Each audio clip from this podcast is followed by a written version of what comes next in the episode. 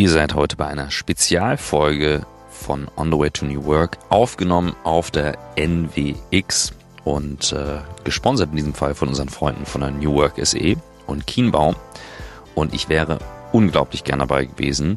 Michael hatte die Chance, unseren Gast vor Ort zu interviewen in einem wirklich prall gefüllten Raum. Ihr werdet ihn kennen als sehr guten Rhetoriker, sehr guten Zuhörer, sehr beeindruckend sehr bemerkenswert, schlagfertig.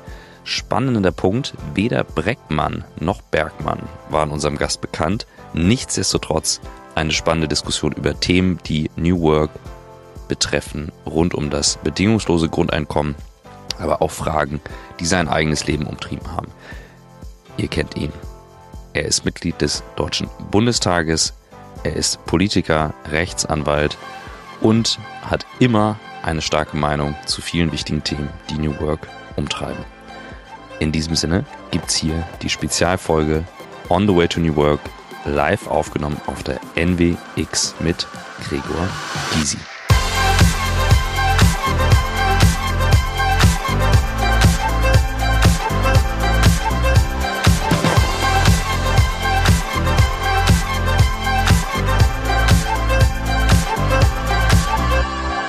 Bevor ich jetzt anfange, klären wir beide nochmal, ob wir diese Dudes-Regel, die hier im Haus äh, angerichtet wurde, ob wir die machen wollen oder nicht. Ähm, ja. Ist okay? Ja, völlig. Wunderbar. Lieber Gregor, dann heiße ich dich. Ich muss ja mit dir nicht Brüderschaft. Nee, das ist ein Tagesdu. Das, das, ist nur ein Tagesdu und an den Rest entscheiden wir später. Da gibt es wieder andere hier, mit denen ich das gerne mache. Genau.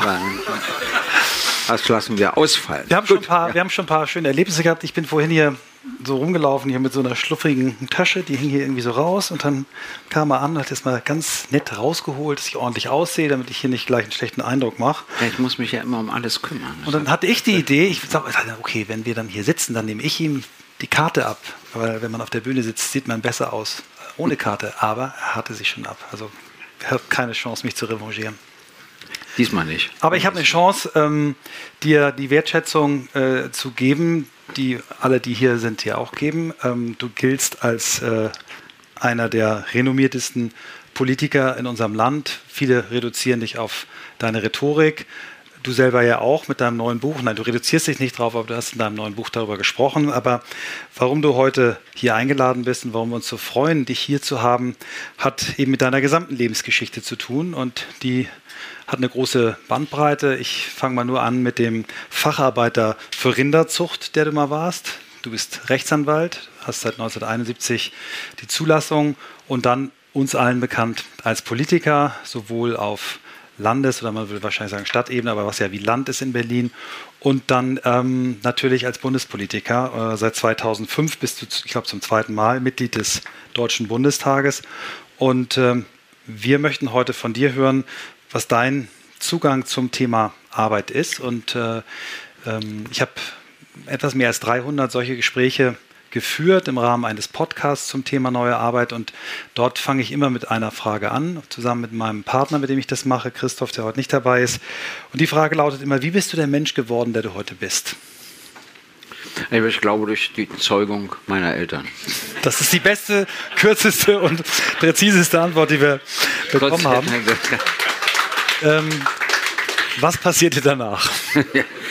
also an die ersten Tage erinnere ich mich nicht mehr, aber äh, ich bin mal gefragt worden, in welchem Land ich geboren wurde und da habe ich gesagt, weiß ich nicht, weil meine Eltern wohnten im amerikanischen Sektor von Berlin. Äh, meine Mutter ging aber in das Krankenhaus in Lichtenberg, weil ihr Schwiegervater dort einer der Chefärzte war. Das war nun wiederum der sowjetische Sektor von Berlin. Da bin ich dann auch geboren worden. Aber es, das äh, Dritte Reich hatte bedingungslos kapituliert, kap, nochmal kapituliert. 48 war das. Die Bundesrepublik Deutschland war noch nicht gegründet. Die DDR war auch nicht, noch nicht gegründet. Deshalb kann ich nicht sagen, in welchem Land ich geboren wurde. Aber eins kann ich sagen, es war Berlin. War Berlin. Und äh, Berlin hat mich geprägt.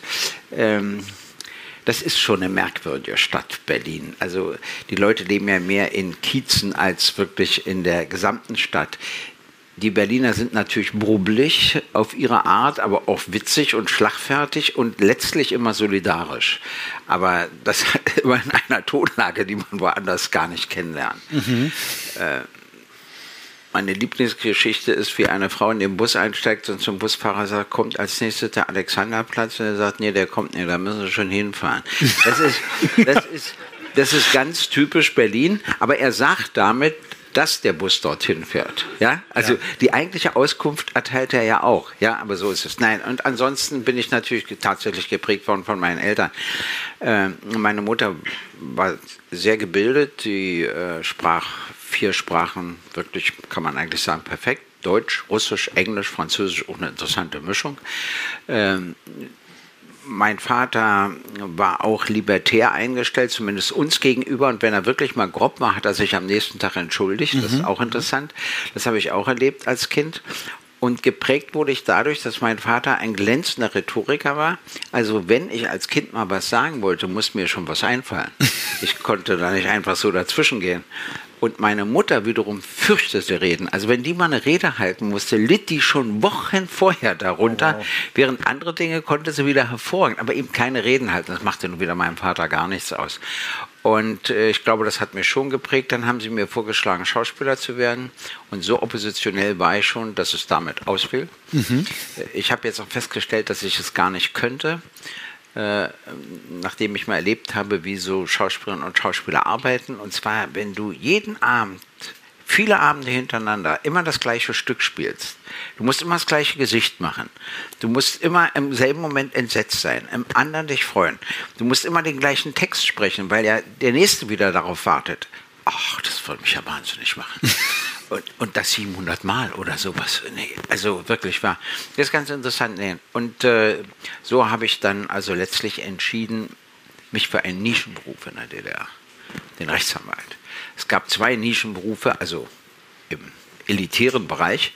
Das eine war die Pfarrerinnen und Pfarrer, Pastoren und Pastoren, das mhm. andere waren die Rechtsanwälte und Rechtsanwältinnen, weil das gehört sich in einer Diktatur nicht dem Gericht und dem Staatsanwalt zu widersprechen. Das war aber nun mal unsere Aufgabe.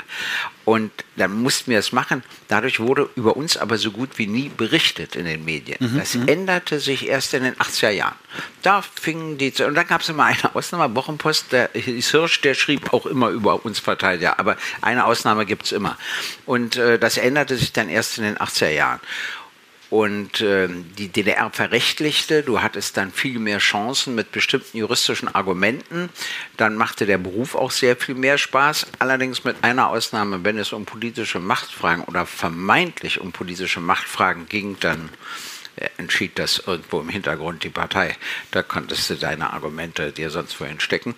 Aber trotzdem brauchten die Leute ja Begleitung. Nicht? Mhm. Das habe ich dann ja immer gemacht. Und bei denen habe ich dann immer wiederum versucht, mit der Abteilung Staats- und Recht des ZK der SED zu sprechen, denn ich konnte ja für sie nur eine politische Lösung herbeiführen. Also für Habemann wurden dann alle Maßnahmen gegen ihn eingestellt, er konnte sich wieder frei bewegen, aber es hat immer für eine Arbeit gekostet auch nicht eine juristische.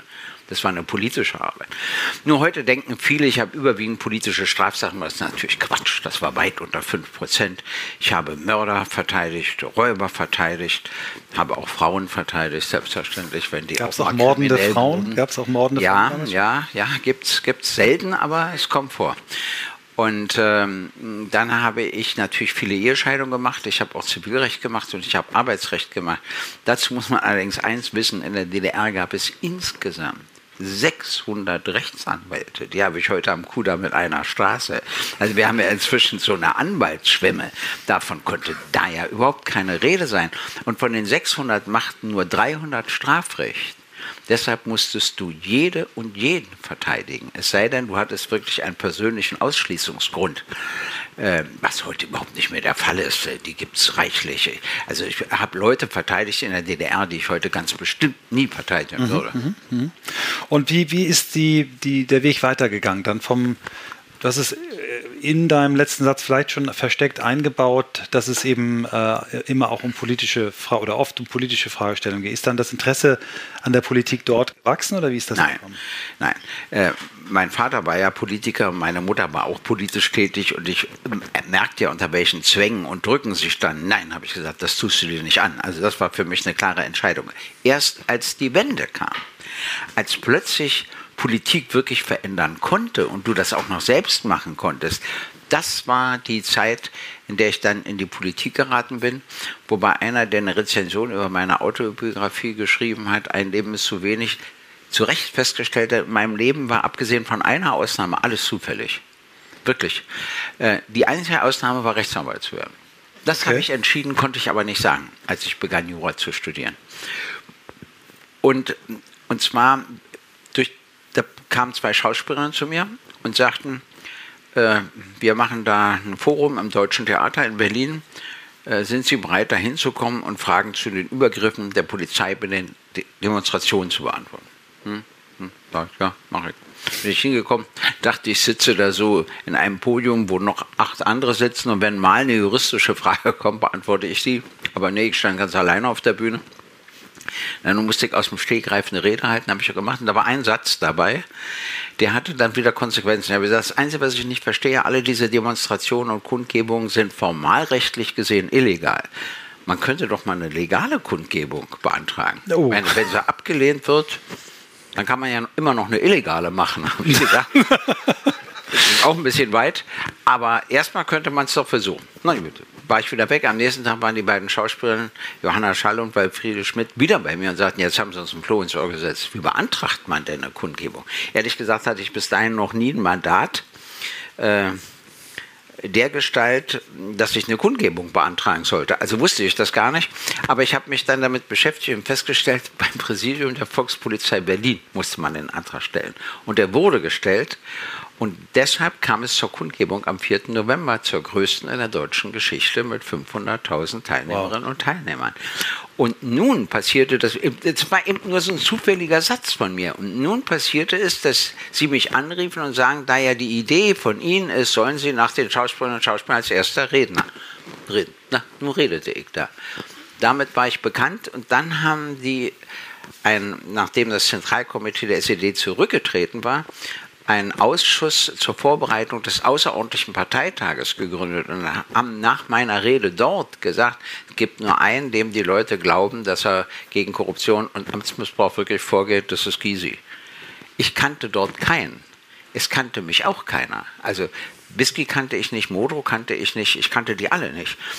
Und so bin ich in dieses Komitee gekommen und ja, dann haben sie sich entschieden, mich zum Vorsitzenden vorzuschlagen. Und in der schwächsten Sekunde meines Lebens habe ich dazu Ja gesagt. Würde ich heute nicht mehr machen. Es war zu anstrengend, ehrlich gesagt. Aber so bin ich dann Politiker geworden.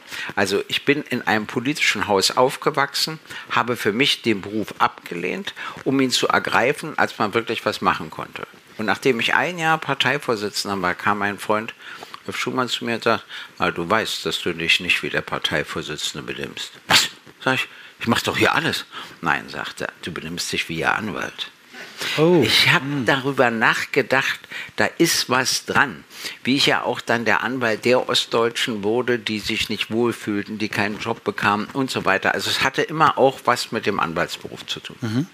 Und das Interesse am Thema Arbeit, kam das mit der, mit der Senatorentätigkeit für Wirtschaftsarbeit und Frauen, hieß es damals.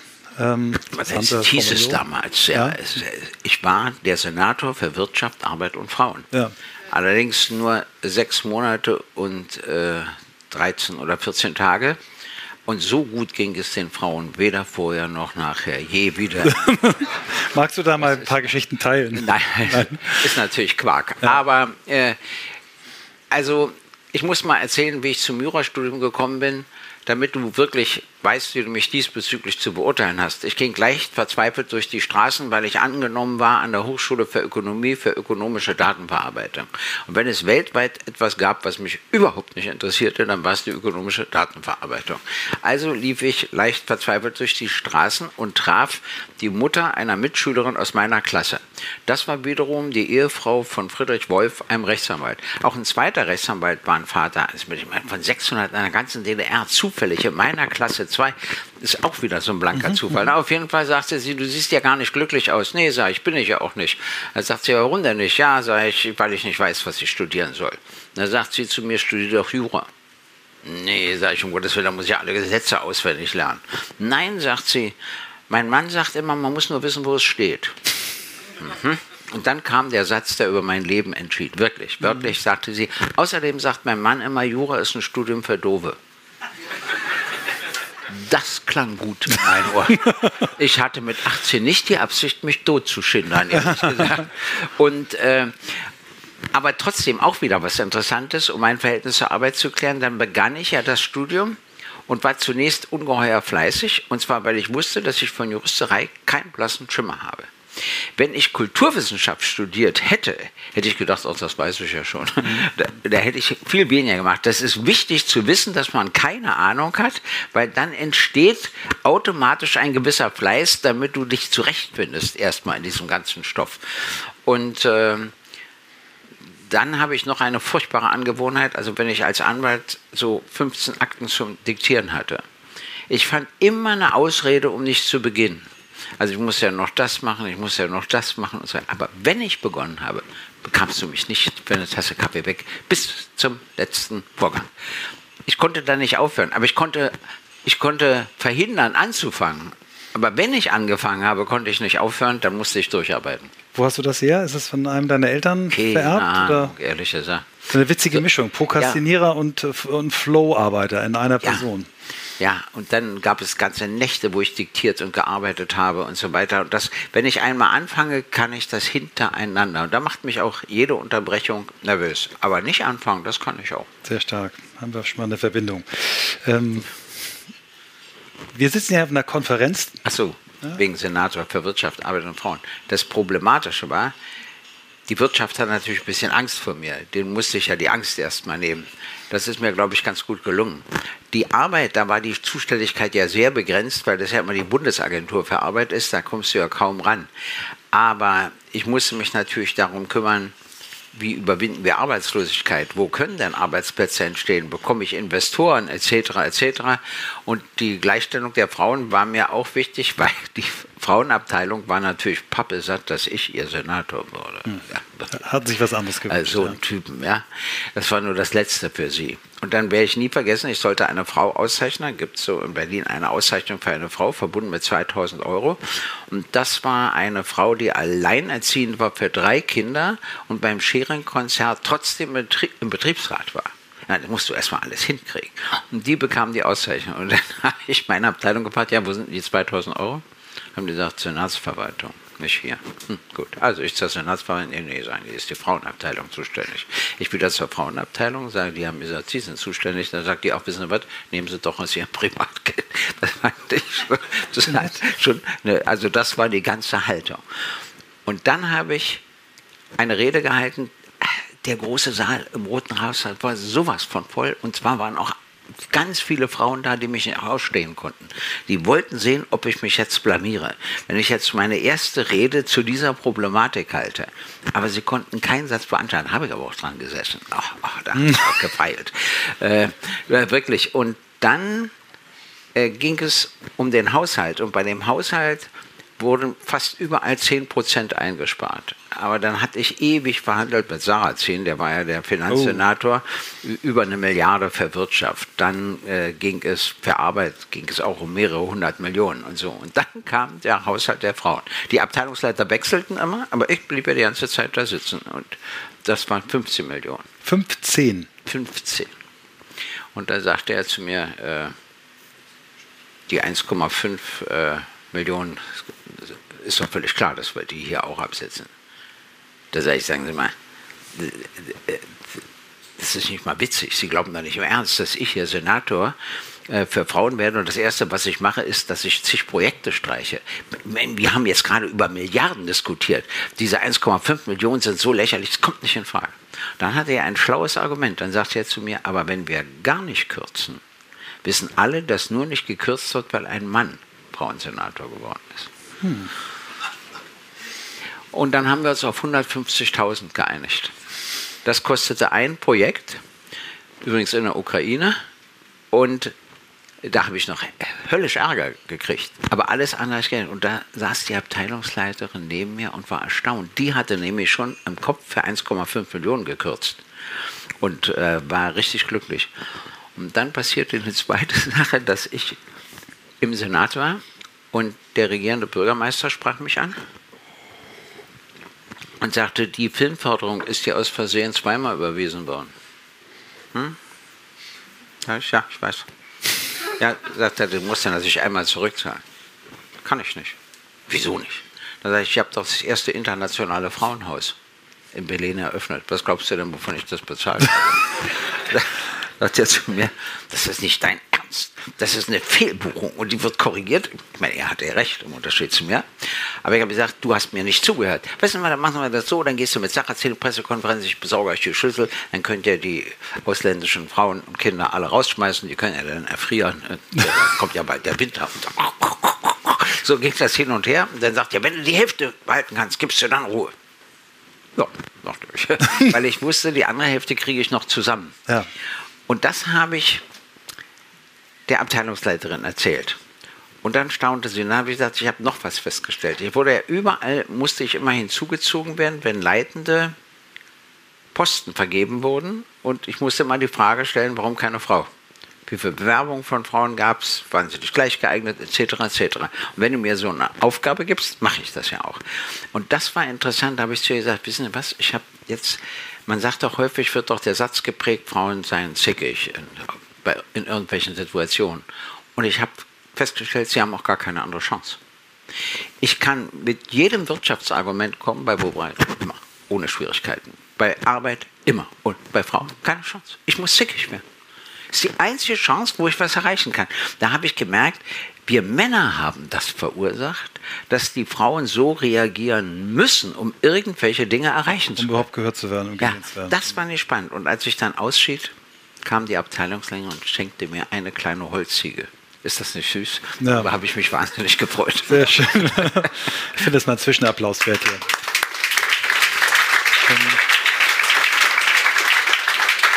Gleich geht's weiter mit On the Way to New Work und hier kommt unser Werbepartner Personio. Und ähm, ihr erreicht die Domain, um die es hier geht, unter personio.de slash audio. Dort bekommt ihr alle weiteren Infos. Ich habe hier ein langes Briefing liegen. Und ähm, Personio ist ein Tool, was es euch ermöglicht, ganzheitlich eure HR-Prozesse zu managen für kleine und mittelständische Unternehmen. Und ich vergesse jetzt mal dieses Briefing, denn wir benutzen Personio wirklich von der ersten Stunde an bei Blackboard. Wir sind Partner von Personio ganz am Anfang gewesen und äh, begleiten die Reise auch schon sehr lange. Und ich bin ein riesen Fan von dem Unternehmen. Wir hatten auch den Gründer Hanno mit im Podcast ganz am Anfang. Und ich kann aus eigener Erfahrung sagen, es hat uns unglaublich viel Zeit und Nerven gespart. Wir bilden sehr, sehr, sehr viele Dinge über Personio ab, die eben mit den klassischen Personalprozessen zu tun hat. Und dadurch haben wir eine kleine, schlanke Personalabteilung, die sich vor allem um die Dinge kümmern kann, die wirklich wichtig sind, nämlich dafür zu sorgen, dass die Crew, die wir haben, auch an Bord bleibt, dass die Leute zufrieden sind, die Gespräche zu führen. Und das ist gerade in diesen Zeiten so wahnsinnig wichtig, wo 62 Prozent der Arbeitgeber in Europa, das ist die aktuelle Zahl, die ich habe, Schwierigkeiten haben, neue Mitarbeiter zu finden und Mitarbeiterinnen, während über 46 Prozent, also fast 50 Prozent der Arbeitnehmenden im nächsten Jahr den Arbeitsplatz wechseln wollen, wechseln wollen. Und das sollte man sich gut überlegen, ob man dann nicht eben auch mit einem Tool arbeitet, um diese ganzen Verwaltungsaufgaben zu verschlanken. Ich kann Personio wirklich empfehlen. Es ist eine All-in-One-Lösung. Es ist ein tolles Unternehmen mit mittlerweile über 6000 Kunden, eine irre Bahn, die das ganze Unternehmen hingelegt hat, ein starkes Team und insofern, um Personalprozesse so transparent und effizient wie möglich zu gestalten, damit ihr euch auf die wichtigen Dinge konzentrieren könnt, kann ich euch Personio wirklich ans Herz legen. Also schaut mal auf die Seite personio.de slash audio und ja, jetzt viel Spaß mit dem Rest der Folge. Ich könnte dir jetzt noch zwei Stunden zuhören, aber wir, wir sind ja, wir werden ja bezahlt dafür, dass wir über Arbeit reden. Also ich äh, muss jetzt die Kurve kriegen zum Thema Arbeit und äh, zum Thema neue Arbeit, denn das hier ist eine Konferenz zum Thema neue Arbeit.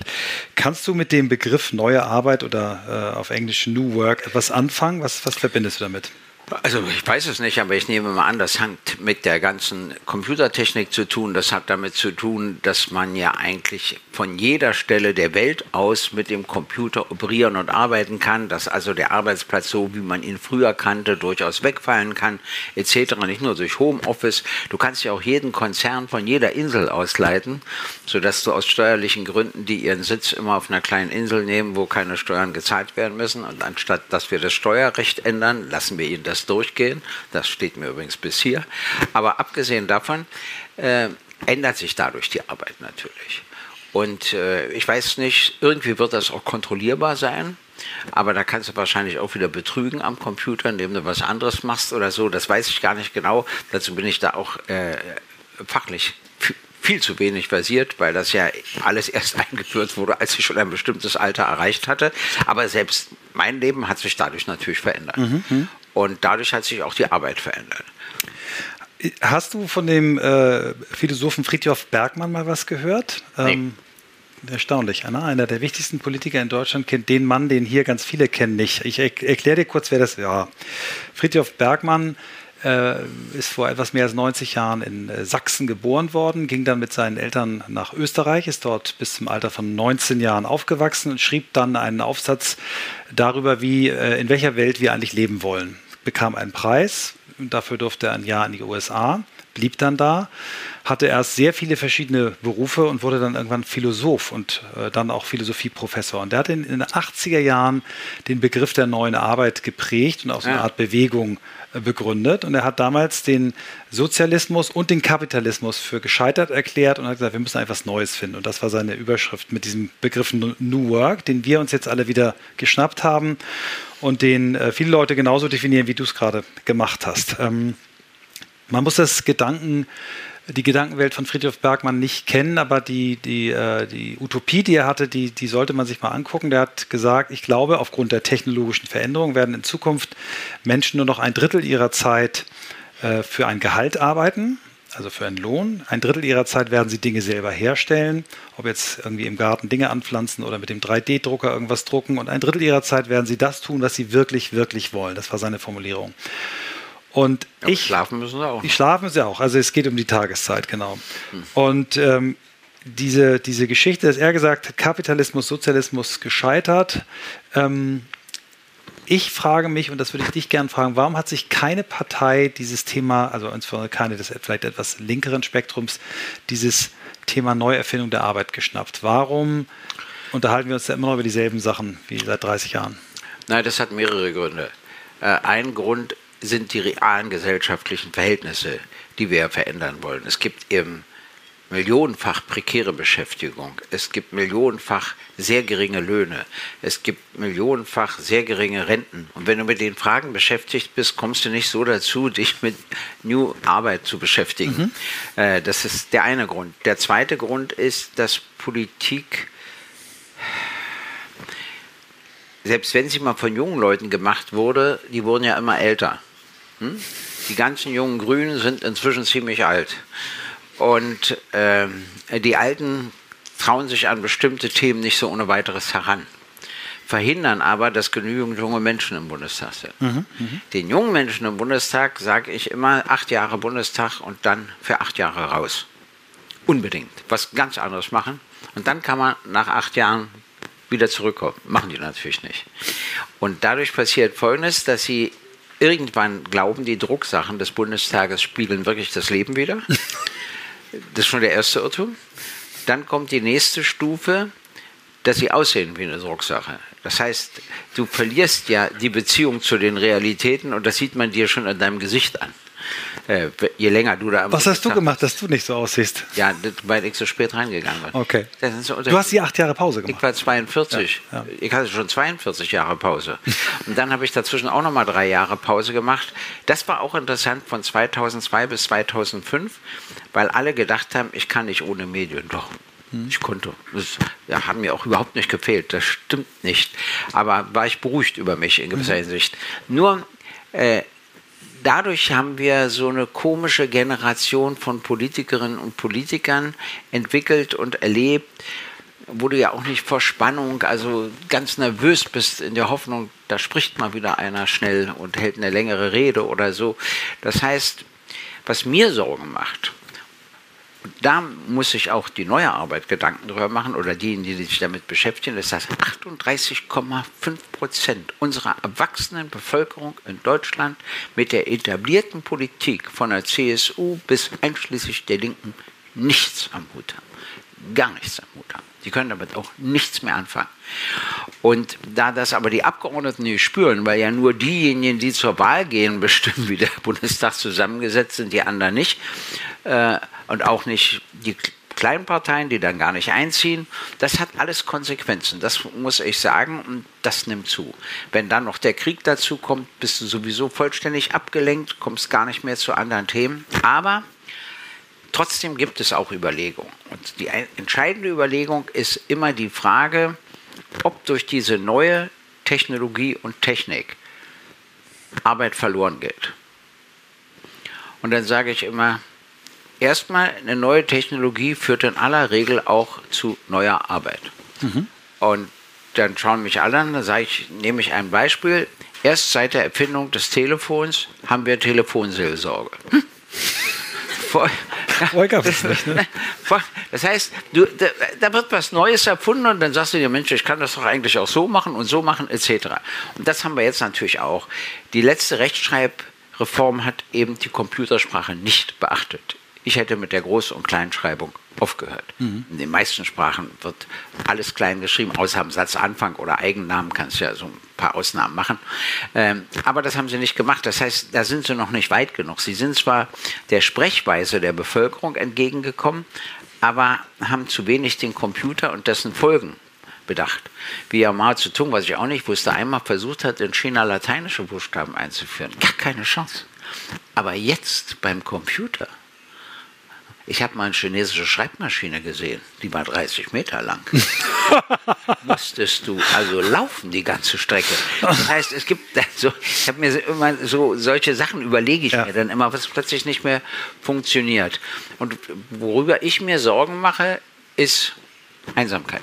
Mhm. Ich glaube, Computer verführen zur Einsamkeit und das darf nicht passieren. Du musst mit Menschen zusammenarbeiten, mit denen du dich auch kulturell und politisch streiten kannst. Also selbst der Streit ist wichtig. Wenn du immer nur alleine vor deinem Computer sitzt, äh, das ist furchtbar.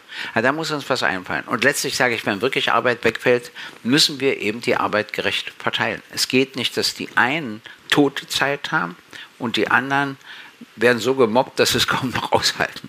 Also, dass wir da ein anderes Maß finden für die Belastung, so mhm. wie Bergmann es gesagt hat, also ein Drittel so, ein mhm. Drittel so, ein Drittel so, das finde ich vernünftig. Erst war ich erinnert an die Arbeiter, die streikten 1918, acht Stunden Schlaf, acht Stunden Arbeit, acht Stunden Freizeit.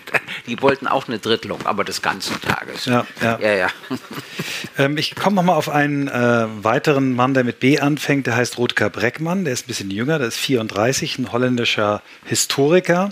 Der hat äh, zwei ganz tolle Bücher geschrieben. Das eine heißt Utopien für Realisten und da steht im Untertitel ähm, warum wir das bedingungslose Grundeinkommen, die 15-Stunden-Woche und offene Grenzen brauchen. Und das zweite Buch heißt im Grunde gut. Da versucht er zu erklären, dass Menschen eigentlich viel, viel besser sind äh, in der Veranlagung, als wir immer glauben. Ähm, kannst du mit äh, Themen wie bedingungslosem Grundeinkommen etwas anfangen? Und wenn ja, ja was ist klar. deine Haltung dazu? Wird ja auch heiß in unserer Partei diskutiert. Äh, es sind eine ganze Reihe dafür und eine ganze Reihe dagegen. Äh, ich bin dagegen, will es auch gleich begründen. Nicht wegen teuer, das ist mhm. gar nicht meine Sorge. Äh, es ist natürlich nicht bedingungslos. Wenn wir in Deutschland ein bedingungsloses Grundeinkommen einführten, müssten wir auch an 1,2 Milliarden Chinesinnen und Chinesen, also irgendeine Bedingung wird es schon geben, dass man hier einen Wohnsitz hat oder so. Also, äh, aber richtig der Jurist. ja, ja. Ich, ähm, ja. Ich, aber es ist mir schon klar, worum es geht. Wissen Sie, was mein Problem ist? Ich kenne den Bundestag. Wenn wir das bedingungslose Grundeinkommen einführen, wird die gesetzliche Rentenversicherung und die gesetzliche Arbeitslosenversicherung gestrichen. Automatisch machen die hundertprozentig. Deshalb hat ja auch die FDP das Bürgergeld vorgeschlagen. Das steckte ja dahinter. Und dann sagen sie, dafür hat man ja das bedingungslose Grundeinkommen. Also müssen wir uns ja um Arbeitslosigkeit nicht mehr kümmern und auch nicht um Alter.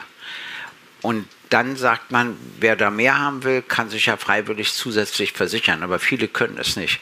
Und ich komme damit nicht klar, dass, sagen wir mal, ein Mann zehn Jahre berufstätig war und ein anderer 45 Jahre berufstätig waren und sie haben die gleiche Grundsicherung im Alter und beide konnten keine private Versicherung mhm. abschließen und müssen von demselben leben. Das ist für mich nicht gerecht. Mhm. Und beim Arbeitslosigkeit ist es so, da gibt es Leute, die verdienen relativ wenig. Wenn die arbeitslos werden und das Grundeinkommen haben, können sie so ihren Lebensstandard einigermaßen aufrechterhalten. Aber die anderen, die heute ja mehr Arbeitslosengeld bekommen, weil sie auch mehr verdient haben, kriegen ja das Gleiche und müssen anfangen, sofort zu verkaufen und an Sparguthaben gehen, weil sie das vom bedingungslosen Grundeinkommen nicht streiten können. Das heißt, ich wäre nicht dagegen, wenn mir einer sagt, wie wir das mit der gesetzlichen Arbeitslosenversicherung und der gesetzlichen Rente lösen und dass die nicht gestrichen werden. Mhm. Und wie ich die Politik kenne, wenn sie das wirklich einführten, würden sie mit natürlich einer fantastischen Begründung beide Versicherungen streichen. Nicht die Krankenversicherung, das geht nicht, aber die gesetzliche Rentenversicherung und eben auch die gesetzliche Arbeitslosenversicherung. Nehmen wir mal an, man würde das hinkriegen, Übergangsfristen, man würde Leute, die jetzt jahrelang in die oder jahrzehntelang in die Rentenversicherung eingezahlt haben, nicht schlechter stellen, man würde da wirklich einen Übergang, Fade in, Fade out. Genau. Das ist klar, für die, die schon gezahlt haben. Aber die nächste Generation zahlt ja nichts mehr. Das ist immer so. Die, den Übergang kriegst du immer für diejenigen, ja nicht immer, aber häufig für diejenigen hin. Manchmal machen sie es auch ohne. Jetzt geben sie ein Energiegeld aber nicht an Rentnerinnen und Rentner. Aber es gibt Leute mit so geringen Renten, die können das nicht bezahlen. Und da verstehe ich immer nicht, was in deren Köpfen los ist. Ich käme gar nicht auf die Idee, also die ärmeren Rentnerinnen und Rentner auszuschließen. Aber na schön.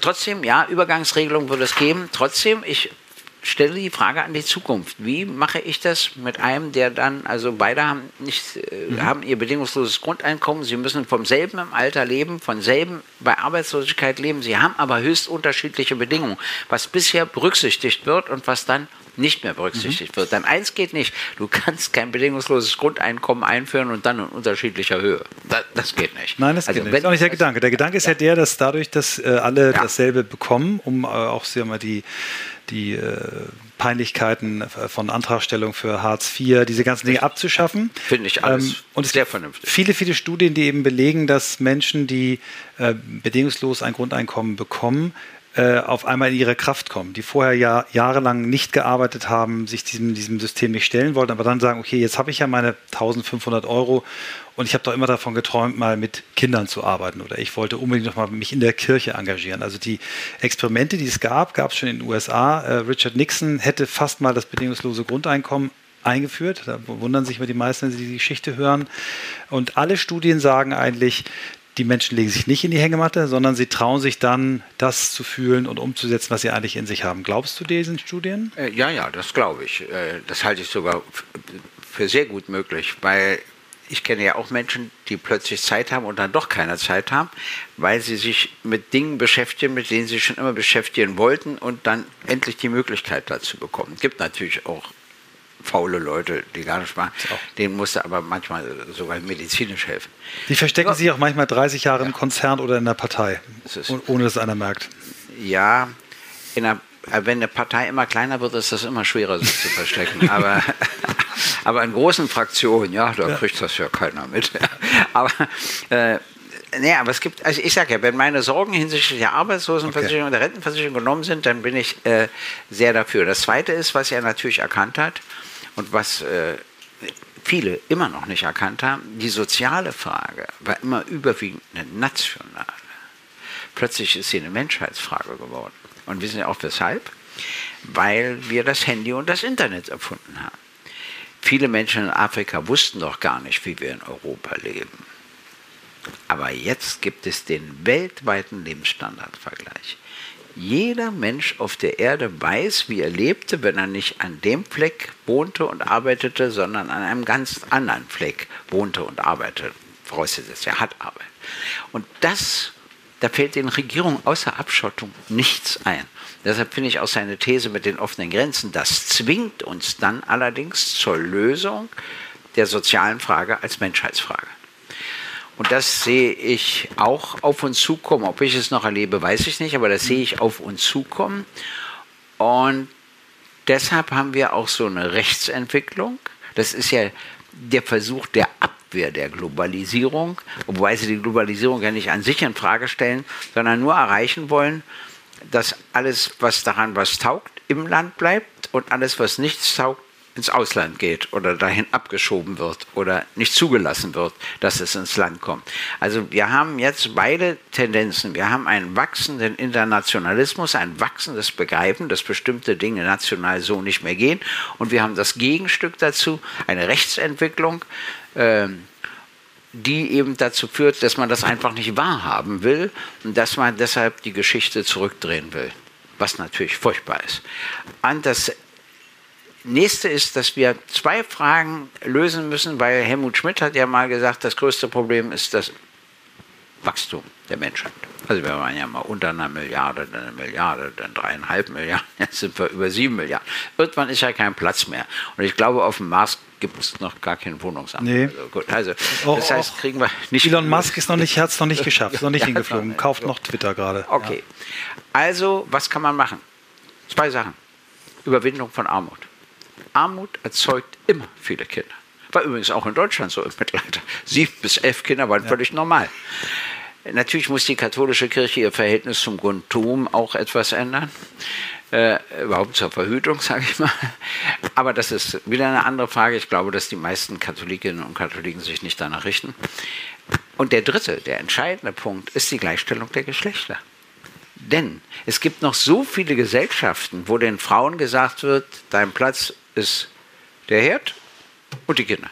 Und wenn die das akzeptieren, gibt ja leider Frauen, die das akzeptieren, dann sagen die, oh, fünf oder sechs Kinder ist mir auch egal, die erziehen sich ja untereinander etc. Wenn wir weltweit durchsetzen, dass Frauen das gleiche Recht auf Bildung, auf Ausbildung, auf berufliche Tätigkeit, auf berufliche Karriere und auf gesellschaftliche und politische Karriere haben, ja, dann sagen sie, mehr als zwei oder drei Kinder schaffe ich nicht. So einfach ist es. Wir müssten es für andere Probleme lösen und könnten dieses Problem gleich mitlösen. Aber ich sage so einfach, ne, versuchen Sie das mal in Saudi-Arabien durchzusetzen. Ja, das ist schon ein ganz schöner Prozess. Und deshalb unterstütze ich auch immer die Frauen, die nicht nur bei uns was verändern wollen, sondern die die Frauen in anderen Ländern dazu bringen wollen, sich zu wehren, dass sie eben viel stärker für bestimmte Rechte eintreten müssen. Ich äh, benutze immer die weibliche und die männliche Form. Das liegt an einem Leserbrief. Mhm. Und zwar hat da in einer Zeitung, nicht e, e, etwa ich, einen Kommentar geschrieben, dass das alles Quatsch ist und die Frauen wissen genau, sie sind mitgemeint, auch wenn der männliche Begriff verbannt wird und so. Und schrieb eine Frau einen Leserbrief und sagte, ja, sie sieht das ein, aber sie schlägt für die nächsten 2000 Jahre vor, dass immer die weibliche Form verbannt wird und die Männer sind mitgemeint. Und dann kam ihr Schlusssatz, dann heißt es ab heute Herr Rechtsanwältin Gysi.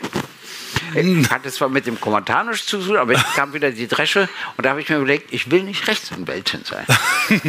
und wenn ich Rechtsanwalt sein will, hat jede Frau, die den Beruf ausübt, das Recht, Rechtsanwältin zu sein. Ja. deshalb benutze ich beide Formen. Ich mache aber nicht das große I, nicht den Doppelpunkt und nicht das Sternchen. Erstens, weil ich nicht etwas schreibe, was ich nicht sprechen kann und ich bin auch nicht bereit äh, zu machen.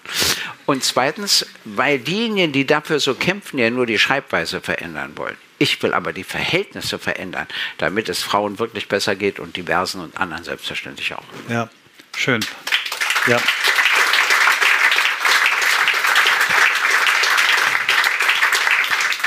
Gleich geht's weiter mit On the Way to New Work und wir haben einen Werbepartner diese Woche, der mir sehr am Herzen liegt. Es ist ein wirklich cooles Unternehmen und ein tolles Angebot. Es handelt sich um Open Up und ihr findet alle Informationen auf der Website openup.de. Open Up ist eine Plattform, die jedem Mitarbeiter im Unternehmen schnellen, einfachen und professionellen Zugang zu zertifizierten Online-Psychologen bietet. Das Ganze in 17 Sprachen und innerhalb von 24 Stunden verfügbar. Dort gibt es Sachen wie Einzelgespräche, Gruppenachtsamkeitssessions, Masterclasses bis hin zu Gesundheitschecks. OpenUp bietet dieses Angebot eben für Unternehmen, damit diese Unternehmen dann ihren Mitarbeitenden das anbieten können. Und das Ganze gibt es mit 25 Euro pro Mitarbeitendem und Jahr. Damit kann die Plattform dann unbegrenzt und absolut vertraulich genutzt werden. Meiner Meinung nach ein absolut relevantes Angebot in diesen Zeiten und das Ganze so einfach zugänglich.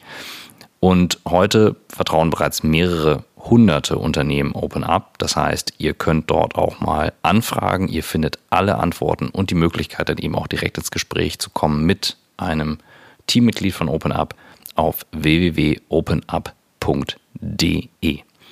Und jetzt viel Spaß mit dem Rest der Folge. In eins haben wir schon geschafft. Es gibt Kinder, die, äh, die ja vor kurzem noch gefragt haben, ob eigentlich auch ein Mann Kanzlerin werden kann. Das haben wir immerhin hingekriegt. Ja. ja.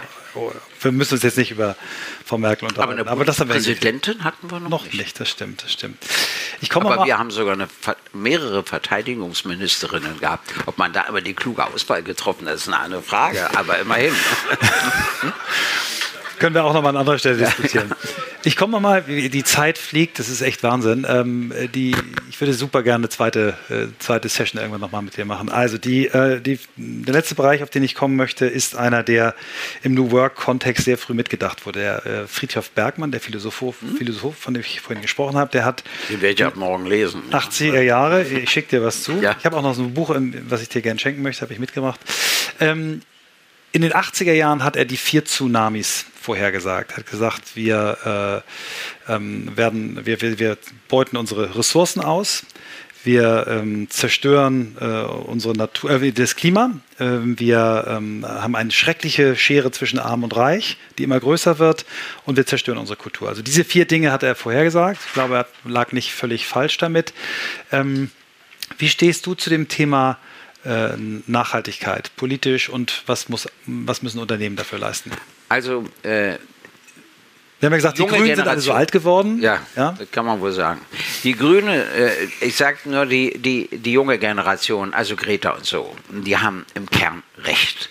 Und zwar, weil die Politik ja von vielen Alten gemacht wird. Also, ich will es mal ganz offen sagen, den Klimawandel bis zu meinem Tode halte ich doch noch durch. Das Problem ist, die heute 13, 14, 15, 16, 17-Jährigen nicht. Und deshalb müssen sie an die Türen der Alten klopfen und sagen, macht nicht Politik für euch, sondern für uns und damit Zukunftspolitik. Was meine Partei nicht beachtet, die versuchen dann manchmal grüner zu sein als die Grünen, das bringt gar nichts. Unsere Aufgabe ist immer die soziale Frage.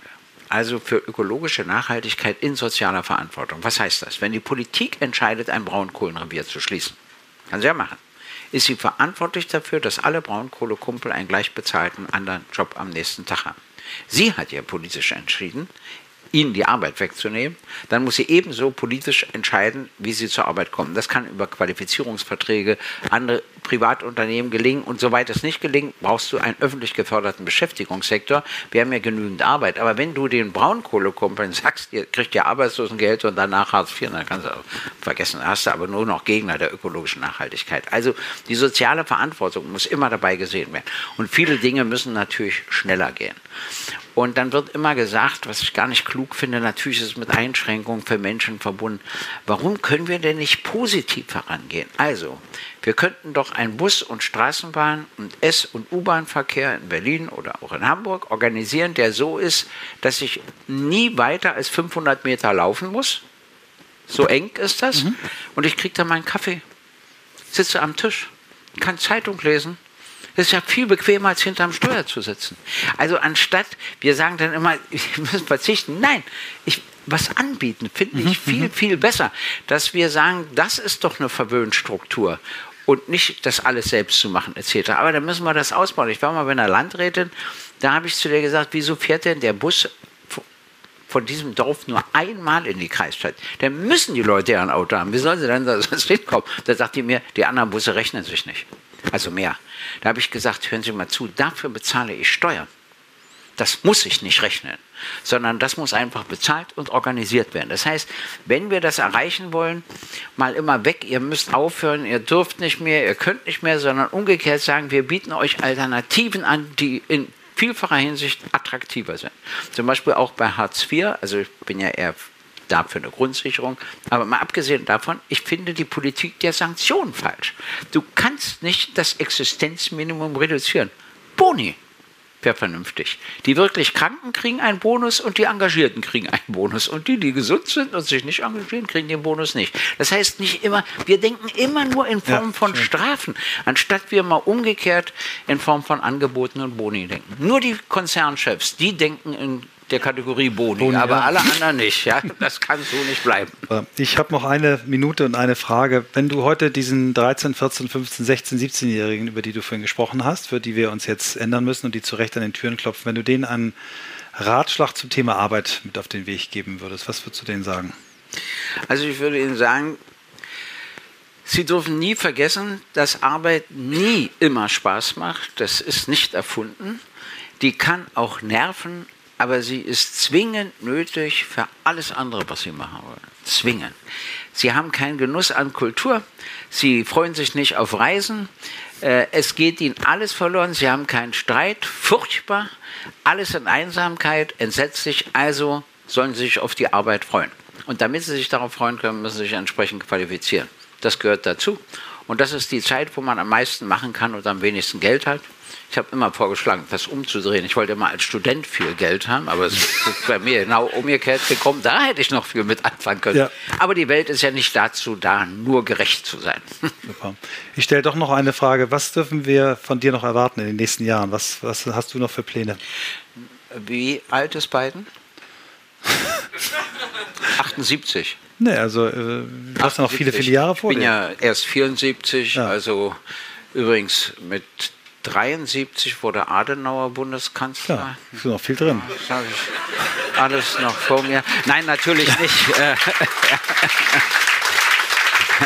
Nein, nat natürlich nicht. Also ich habe im Augenblick vier Berufe und muss mal sehen, mit welchem ich wann aufhöre. Ich bin nach wie vor praktizierender Rechtsanwalt. Ich bin praktizierender Politiker, sitze ja da artig immer im Außenpolitischen Ausschuss etc., war ja auch in der Ukraine und so, mache ich ja alles. Dann bin ich Autor von Büchern. Dafür habe ich einen Grund. Man kriegt im Fernsehen zur Beantwortung der Weltlage immer eine Minute und 30 Sekunden. Und nun gibt es immer mehr Politikerinnen und Politiker, die können auch nur noch in einer Minute und 30 Sekunden denken. Und ich, Einige so noch kürzer. Ja. Und ich schreibe Bücher, um mich zu testen, ob ich noch über 1,30 hinauskomme. Sehr schön. Und der vierte Beruf ist Moderator. Das mache ich äh, bei Missverstehen Sie mich richtig, bei Gysi trifft Zeitgenossen, einmal in der Distel im Kabarett, einmal im Deutschen Theater. Und da erleben Sie mich, wie Sie mich heute logischerweise nicht erlebt haben. Von der gesamten Redezeit nehme ich nie mehr als 15 bis höchstens 20 Prozent in Anspruch, weil ich neugierig bin auf meinen Gast und weil ich, wichtigste Lehre der Rhetorik, eins gelernt habe, wenn ich zuhören kann, kann auch nicht sprechen. Vielen, vielen Dank, Gregor Gysi.